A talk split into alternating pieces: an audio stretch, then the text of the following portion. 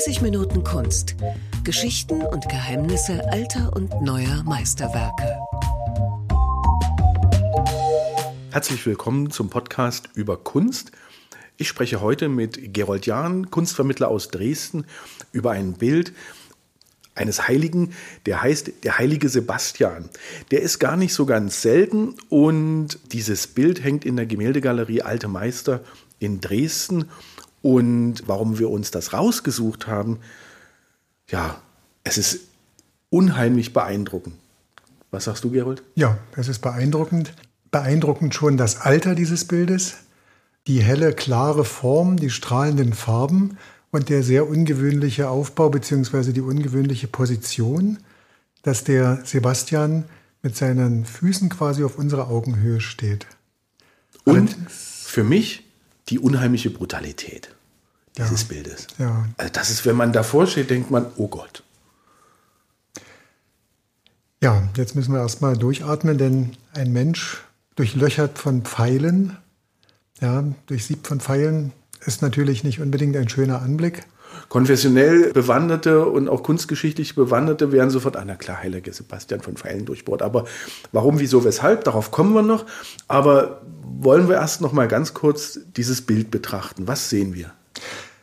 Ja, das Interessante vielleicht erst einmal, wenn der Besucher durch die Galerie spaziert, nicht nur spaziert, sondern die Bilder betrachtet, fällt ihm in einigen Bildern ein Jüngling auf, der sehr spärlich bekleidet ist, um es äh, vornehm zu formulieren, der fast nackt ist, dessen Oberkörper, aber auch oft die Beine von Pfeilen durchsiebt ist. Und jetzt müssen wir natürlich auch erstmal davon sprechen, von welchem Bild in der Galerie wir überhaupt heute reden. Stimmt, weil ich habe festgestellt, als du mir gesagt hast, wir reden über den heiligen Sebastian, es gibt ja mehrere. Ja, wir können im Prinzip von zweien jetzt sprechen, wobei nach meinem Wissen es sieben oder acht Sebastians bei uns in der Gemäldegalerie gibt.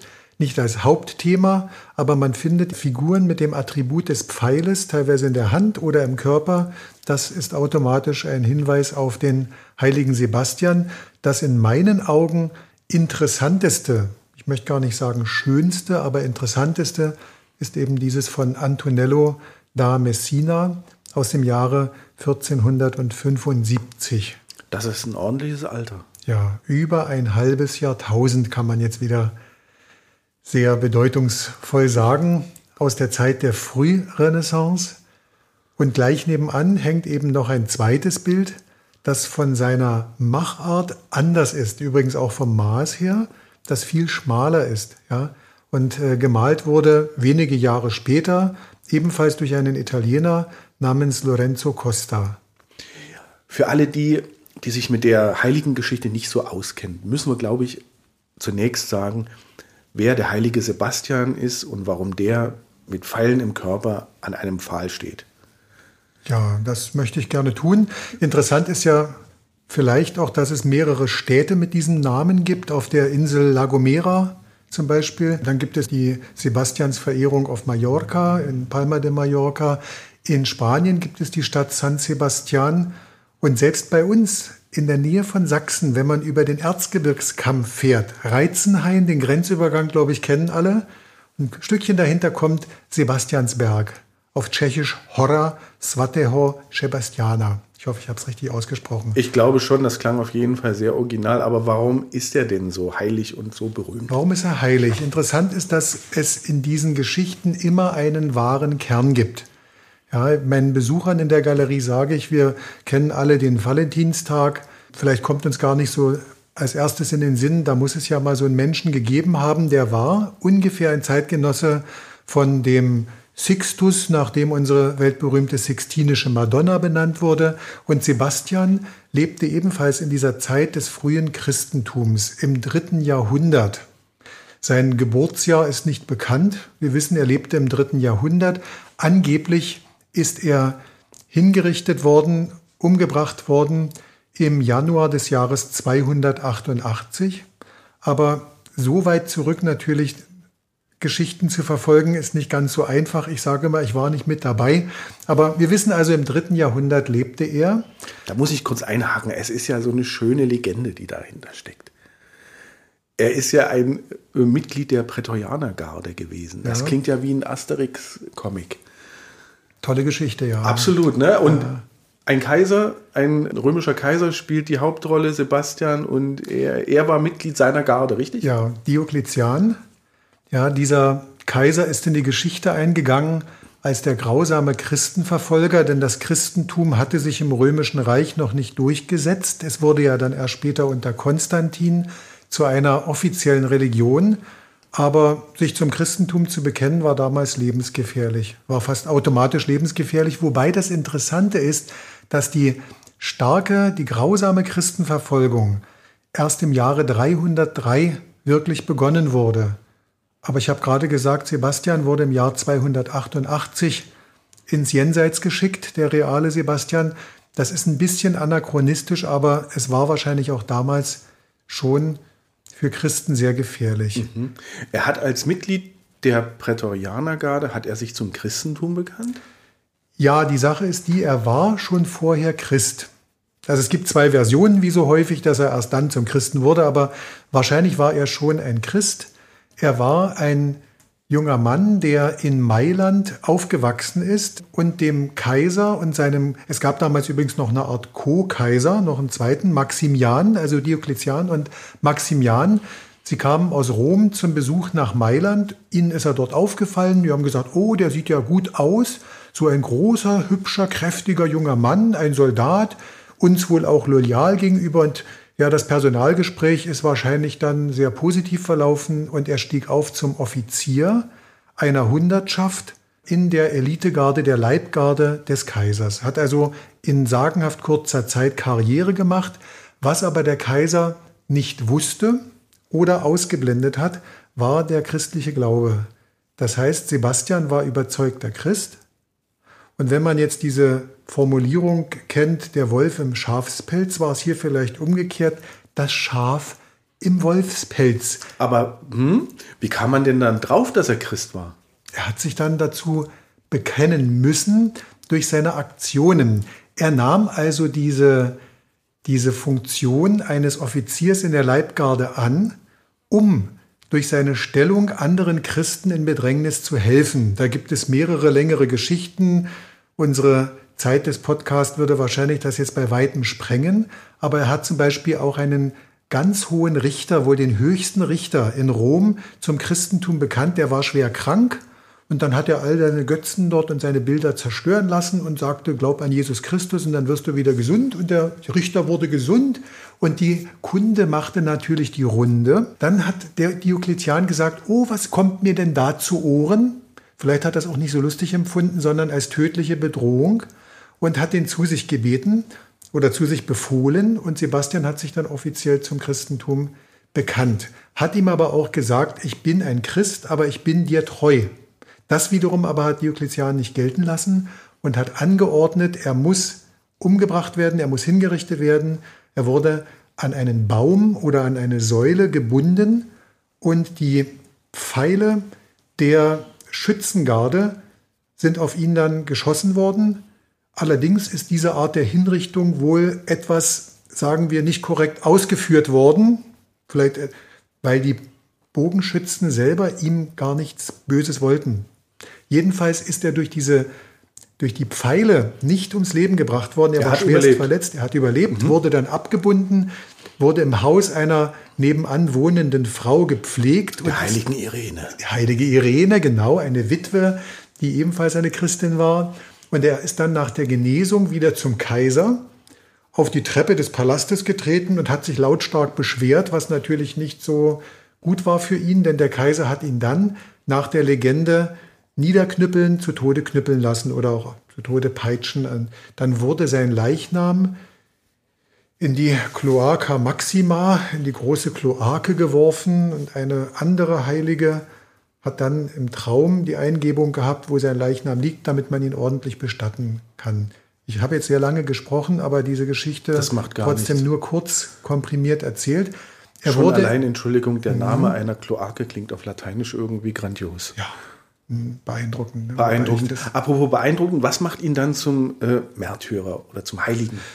Ja, dass er bis in den Tod eben das Christentum verteidigte mit Wort und Tat. dass er sagte, ich bin dein Freund, bin dir loyal gegenüber eingestellt, ich werde, keinen, ich werde dich nicht töten. Aber ich bin Christ und glaube an Jesus Christus. Und natürlich äh, hat sich das Christentum erst dann später durchsetzen können und die katholische Kirche auf dem Gipfel ihrer Macht überwiegend hat ja viele dann heilig gesprochen, die in den schwierigen Anfangsjahren für das Christentum gekämpft haben. Das heißt, Heilige hat man besonders verehrt.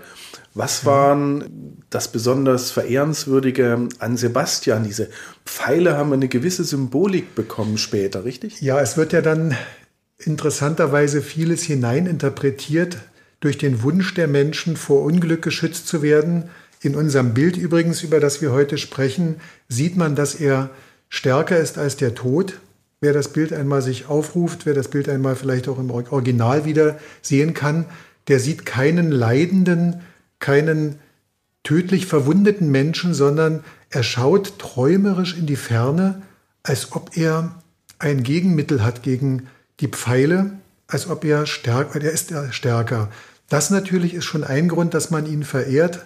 Er hat für seinen Glauben sein Leben geopfert und war stärker als der Tod und stärker als die Gegner des Christentums. Jetzt wird es aber kurios, wie in so oft, äh, wie in so vielen Fällen auch der katholischen Heiligengeschichten. Die heranfliegenden Pfeile wurden dann der Grund, dass er zum Schutzpatron gegen die Pest oder gegen andere urplötzlich heranfliegende Krankheiten, sprich Epidemien wurden ein auch heute wieder aktuelles Thema. Er hat die heranfliegenden Pfeile abgewehrt, also wurde er zum Schutzpatron gegen die heranfliegenden Viren und anderen Dinge. Und ist nicht daran gestorben. Der ist nicht daran gestorben, ur ah, ur ursächlich, ja. sondern erst später eben dann diese. Er ist ja eigentlich ein Zweifach-Märtyrer. Und deshalb auch die Vielzahl der Darstellungen. Ja, deswegen die Namen. Es gibt in Deutschland übrigens, ich habe das auch mal herausgesucht, mehrere Städte mit einer Sebastianskirche. Ja, Ebersberg bei München zum Beispiel, da gibt es in einer Kirche ein Reliquiar. Hirlingen bei Tübingen hat zum Beispiel eine Martinskirche mit einem Sebastianpfeil, Landshut, Landsberg am Lech und ja, wie gesagt, hier das Städtchen bei uns nebenan in Böhmen, Sebastiansberg hat eben auch den Namen und übrigens einen Sebastian in seinem Wappen mit einem Pfeil. Kann man ah. deutlich unter der Lupe erkennen. Ich habe gelernt, es gibt auch einen Sebastianstag, den 20. Januar. Ja, genau. Das ist spannend, weil äh, um diese Tage herum finden dann wahrscheinlich Prozessionen statt. Ne? Ja, übrigens, es gibt äh, auf äh, Mallorca einen großen Umzug, ähm, sogenannten Feuerlauf. Der hat einen ganz kuriosen Namen, nämlich Korrefock. Nicht Muckefuck, sondern Korrefock. Und äh, den größten Umzug aber kennt man in San Sebastian in Nordspanien. Zum Sebastianstag, da gibt es den großen Festumzug, die Tamborada. Klingt sehr eindrucksvoll. Ich kann es allerdings auch nicht direkt übersetzen, was Tamborada bedeutet, aber also ein großer. Aber San Sebastian ist eine tolle Stadt. Ich war schon mal da. Er ist wirklich wunderschön. Ist im Baskenland, ja? Ist ja, das richtig? Ja. Aber direkt am Meer gelegen. Mhm. Es ist wirklich traumhaft, schön grün. Und es gibt einen Haufen tolle Restaurants. Aha. Es gibt übrigens zwei Sebastianstage. Es gibt bei den evangelischen und katholischen Christen, interessanterweise auch im evangelischen, ja, den 20. Januar. Das ist eben der Tag, an dem er laut Legende dann endgültig umgebracht wurde. Und die orthodoxen Christen, und ich führe ja häufig russische Gäste, einige jedenfalls wissen, das ist der 24. Oktober in der orthodoxen Kirche. Hat das was mit der Kalenderverschiebung zu tun? Wahrscheinlich. Ja, ja. Bin ich, ja. Bin ich okay, dann sind wir jetzt schlauer und wissen, warum der Sebastian so häufig abgebildet wurde. Was mir an diesem Bild aufgefallen ist, neben dieser recht dramatischen Darstellung, ist, es leuchtet unheimlich. Ja. Es ist extrem beeindruckend von den Farben. Es, wenn man das so nennen darf, es spielt, die Darstellung spielt in Venedig. Ja, das ist eindeutig Venedig im Hintergrund. Und es wirkt fast surrealistisch für mich, ja. weil es so klar ist. Wie geht es dir? Ja, vielleicht für den Hörer, der sich das Bild jetzt nicht direkt vorstellen kann. Wir haben also vor uns einen Boden mit Fliesen ausgelegt, der auf einen Fluchtpunkt im weit in der Ferne hinterläuft, also uns eine unglaublich plastische Vorstellung der Perspektive vermittelt. Wir haben ja ein Bild der Frührenaissance vor uns, wo es um zwei Themen vor allem geht, eben die Perspektive, das Räumliche und die Anatomie des Menschen. Das steht im Zentrum der Kunst. Im Gegensatz zum Mittelalter ist es also der Mensch als solcher und dieser helle leuchtende Himmel im Hintergrund. Übrigens, da muss man sagen, das ist äh, das große Verdienst von jahrelanger Restaurierung von Günter Ohlhoff, vom Restaurator der staatlichen Kunstsammlungen, der dieses Bild nach einem Martyrium über viele Jahre akribisch in feinster Arbeit wiederhergestellt hat. Denn der Himmel war in früheren Darstellungen nicht mehr als heller, schöner blauer Himmel zu erkennen.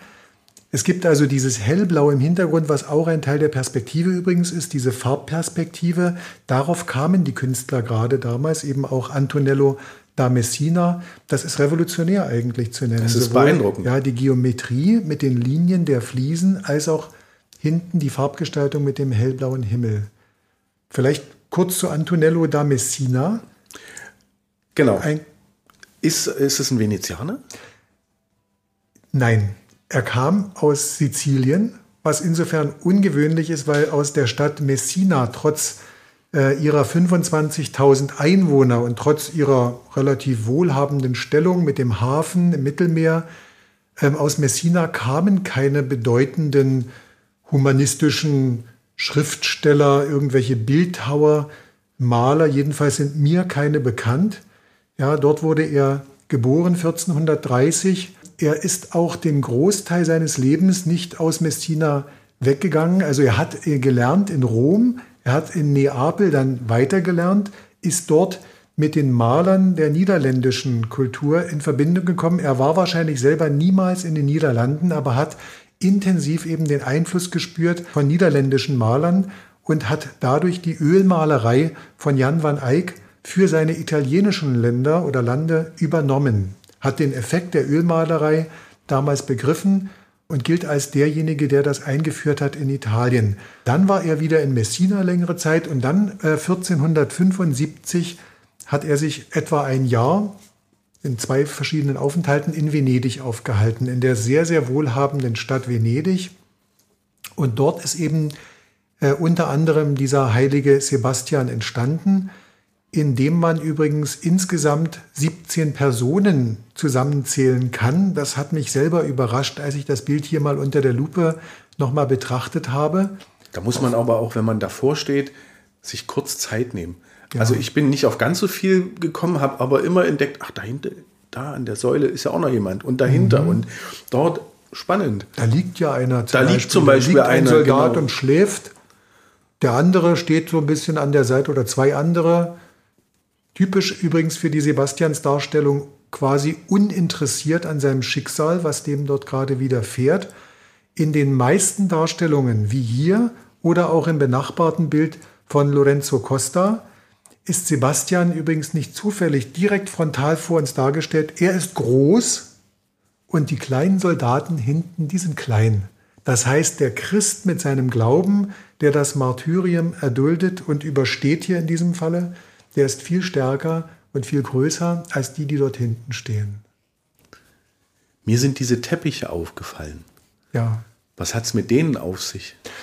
Ich kann es nicht so eindeutig be be beantworten, die Frage. Dekoration, ähm, die Darstellung des Reichtums, natürlich des Handels. Venedig damals Welthandelsstadt, kann man sagen.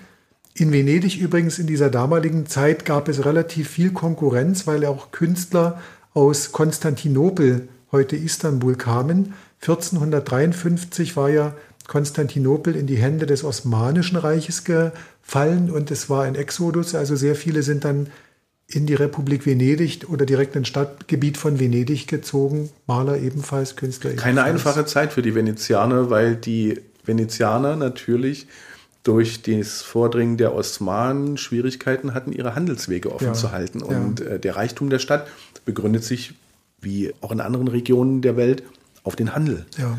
Das ist ja. quasi, als ob äh, man heute ein Amazon abschalten würde. Ja, das ist ein guter Vergleich. Oder ein sehr moderner Vergleich. Sicher. Die Konkurrenz war groß, das heißt, die Künstler mussten sich anstrengen, um ihre Bilder unter das Volk zu bringen. Hat das jemand gekauft? War das ein Auftragswerk? Weiß man da was drüber? In Venedig selber kann ich nicht sagen, ob es ein Auftragswerk war. Ich kann es mir gut vorstellen. Was wir wissen, ist, dass das Bild erst im Jahre 1873 hier nach Dresden gelangte. Um wieder über die Provenienz kurz was zu sagen. Auf einer Ausstellung in Wien haben es Kunstexperten aus Dresden für sich entdeckt, für uns entdeckt und dann eben gekauft, wobei es damals noch gar nicht Antonello da Messina zugeschrieben war, sondern interessanterweise Giovanni Bellini meines Wissens, also auf jeden Fall einem völlig anderen Künstler. Und wie es eben so ist, wurde es dann später durch Experten erst eindeutig dem Künstler Antonello da Messina zugeschrieben. Wohlgemerkt, er hat in Venedig ein Jahr gearbeitet, äußerst produktiv. Dort hat er die Wertschätzung erfahren, die er in Messina gar nicht bekommen hat, aber er muss seine Stadt sehr geliebt haben. Denn er hat ein Angebot des Herzogs von Mailand aus der Familie Sforza, wurde ihm herangetragen über einen Diplomaten. Dieses sehr lukrative Angebot hat er abgelehnt und hat gesagt, nö, ich mache lieber nach Hause. Der ist dann nach Messina wieder gegangen und hat dort die letzten vier Jahre, dreieinhalb, vier Jahre seines Lebens verbracht.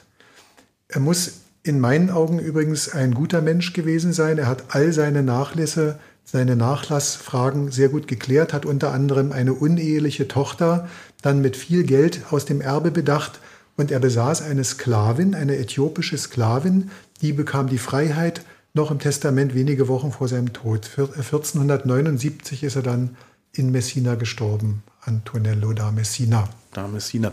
Wenn wir die Person auf diesem Bild, wie viel hattest du gesagt, waren es? 17. 17. Mit dem kleinen Baby. Mit dem kleinen Baby, Baby, genau. Das ist mir zum Beispiel aufgefallen. Aber worauf sollte man achten, wenn man vor dem Bild steht oder wenn man sich das Bild mal im Netz sucht? Ja. Was ist spannend? Auf die grandiose Perspektive, ja, die Tiefe des Bildes, die unter anderem durch die Bögen unterm Balkon und durch die Fliesen und durch den hellblauen Himmel erzeugt wird, die eigentlich heitere Stimmung im großen Gegensatz zu dem dramatischen Schicksal des Antonello, seine Schönheit, seine.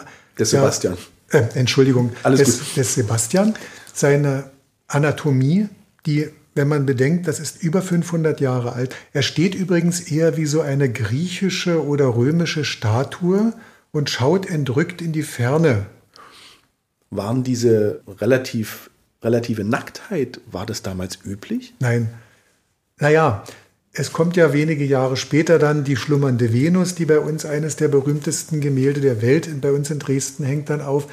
Man nahm natürlich diese Thematik als eine Erlaubnis oder eine, eine Möglichkeit, den fast nackten Menschen zu zeigen, typisch für die Renaissance, die Schönheit des Menschen trotz der ja, tödlichen Gefahr, trotz der dramatischen äh, Szene. Aber so, es war durchaus ein pikantes, ein pikanter Augenblick, dass man so einen unbekleideten oder fast unbekleideten Menschen darstellte. Übrigens in dem Bild gibt es eine äußerst interessante Kleinigkeit, die erst vor wenigen Jahren durch den Restaurator der Dresdner Galerie wieder entdeckt wurde. Man wusste schon vorher, dass dort links unter seinem Bein, also wenn wir jetzt schauen, dann mhm. ist es natürlich sein rechtes Bein, aber für uns im linken Bereich des Bildes liegt ein kleiner Zettel. Und wenn man diesen Zettel näher betrachtet, findet man zwei senkrechte Striche. Die kann man als L interpretieren, Antonello. Und das ist dann durch Röntgentechnik und unter Mikroskop nachgewiesen worden, dass also auf dem Zettel der Künstler seinen Namen verewigt hat, was auch übrigens sehr wichtig ist für die Renaissance. Im Mittelalter haben wir oftmals namenlose Künstler. Hier aber ist das Selbstbewusstsein so stark, ich zeige, wer es geschafft hat, wer es geschaffen hat, dieses Bild, also Antonello. Im Vergleichsbild übrigens von Lorenzo Costa, wenn es interessiert, das erheblich schmaler ist, vielleicht von den Maßen. Die Bilder sind 171, 172 Meter hoch. Zentimeter. Äh, Zentimeter natürlich, sonst wäre es ja so wieder größer als der Fürstenzug. Und in der Breite ist das von Lorenzo Costa, das ein paar Jahre später ja entstand, nur 58 cm breit und das von Antonello da Messina, über das wir hauptsächlich sprachen, 85 cm breit. Und bei Lorenzo Costa sieht man unten im Säulenansatz eine Art Schild, also wie eine Art kleiner Zettel, äh, größerer Zettel. Ist da auch eine Signatur drauf? Ja, Aha. aber man muss dazu Hebräisch können. Er hat das in Hebräisch hingeschrieben, Opus Lorenzo Costa. Das ist schon lange bekannt, währenddessen hier diese Doppel-L für Antonello auf dem Zettel erst vor einigen Jahren durch den durch die Restauration. Genau, durch Aha. die Restauratoren dann identifiziert wurden. Das Bild übrigens hat ein Martyrium durch. Es war, es ausgeführt in, in Ölfarbe, einstmals auf Pappelholz, einem recht weichen Holz. Und die, das Holz arbeitet sehr stark und deswegen sind viele Risse entstanden. Nur mal um es nur kurz zu fassen. Genau, und das Bild hat man im 19. Jahrhundert einer brutalen Prozedur unterzogen. Man hat es von Holz auf Leinwand übertragen. Der Laie meint jetzt bestimmt, das geht gar nicht, aber das ging. Man hat quasi das Bild von vorne kaschiert, also abgeklebt und den hinteren Bereich abgehobelt, Span für Span, bis man auf die Grundierung, teilweise auf die Farbschicht kam und ähm, dann auf Leinwand. Und diese Restaurierung, die jetzt vor wenigen Jahren passierte, hat eben diese ganzen Beschädigungen der damaligen Zeiten überhaupt erst wieder gut machen können. Das ist jahrelang restauriert worden. 2005 war es soweit. Demzufolge noch frisch restauriert, kann man sagen. Das heißt aber, wir sehen jetzt ein Bild auf Leinwand oder auf Pappel? Auf Leinwand. Auf Leinwand. Ja, war vielleicht jetzt etwas verwirrend. Vor langer Zeit hat man sich nicht anders zu helfen gewusst, als die, das Pappelholz zu entfernen und das Bild auf Leinwand zu bringen. Es ist auch jetzt weiter auf Leinwand. Jedenfalls ist das mein Wissensstand. Ich bin nicht Restaurator. Und es ist also akribisch in jahrelanger Arbeit durch äh, Günter Ohlhoff restauriert worden. Eine sehr gute Arbeit. Haben wir noch was vergessen? Naja, er ist äh, ja, der Schutzpatron unter anderem der Bürstenmacher. Das finde ich kurios, vielleicht wegen der vielen Stachel oder Pfeile. Ich habe noch Aber, gelesen, es gibt eine ganze Menge, es gibt eine Batterie an Bauernregeln über den Sebastian. Ja, das stimmt. Aber die waren, also die sind mir nicht so leicht über die Lippen gekommen, dass ja. wir uns die hier sparen. Ähm, ich glaube eh nur an den Wetterbericht. Vielen Dank, Gerold Jahn, Kunstvermittler aus Dresden und vielen Dank fürs Lauschen. Das war der heilige Sebastian.